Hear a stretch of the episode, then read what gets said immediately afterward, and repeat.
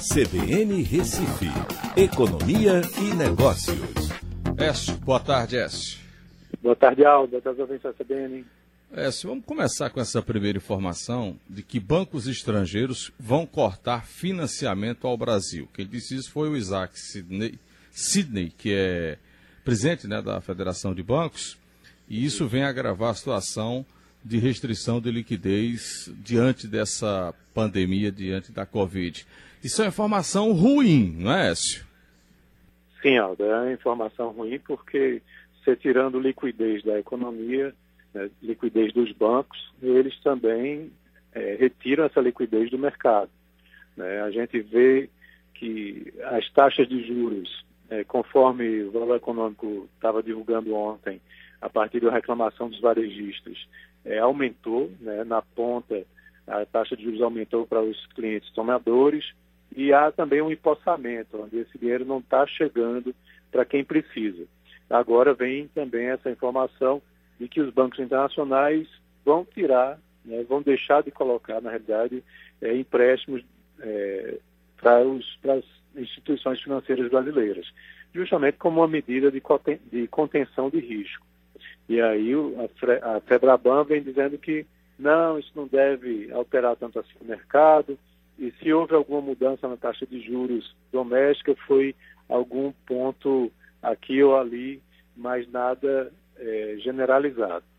É, o que a gente tem que pensar também, Aldo, é que, de um lado, os bancos estão sofrendo com a crise, né? porque é, não só o setor produtivo sofre, mas o setor produtivo utiliza o banco para se financiar.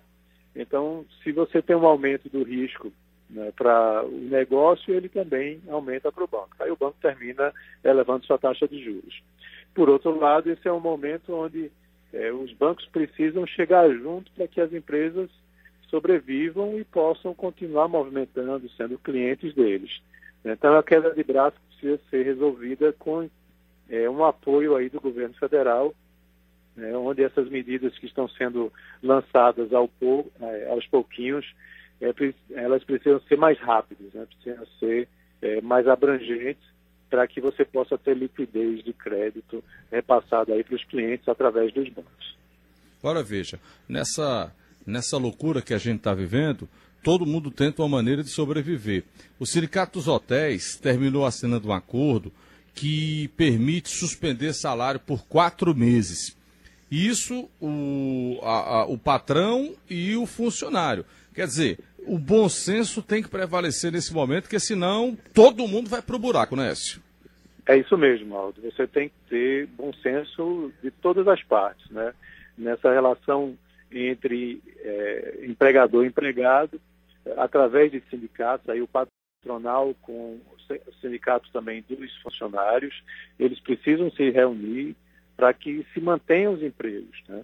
É, a nível de shopping center também, você vê que os shoppings eles é, não fizeram as cobranças do aluguel dos lojistas, apenas repassaram aquelas despesas comuns de condomínio né, que regularmente são pagos. Agora, claro que depois vão ter que sentar na mesa para renegociar esses dias em que os shoppings ficaram fechados. E a mesma coisa vai ter que se estender para diversos outros segmentos.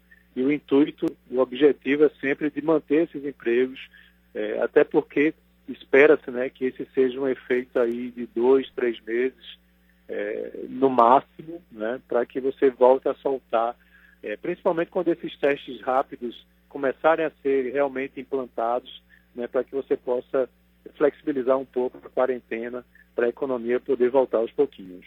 Perfeito. Écio, até amanhã, Écio. Um abraço a todos, até amanhã. Obrigado.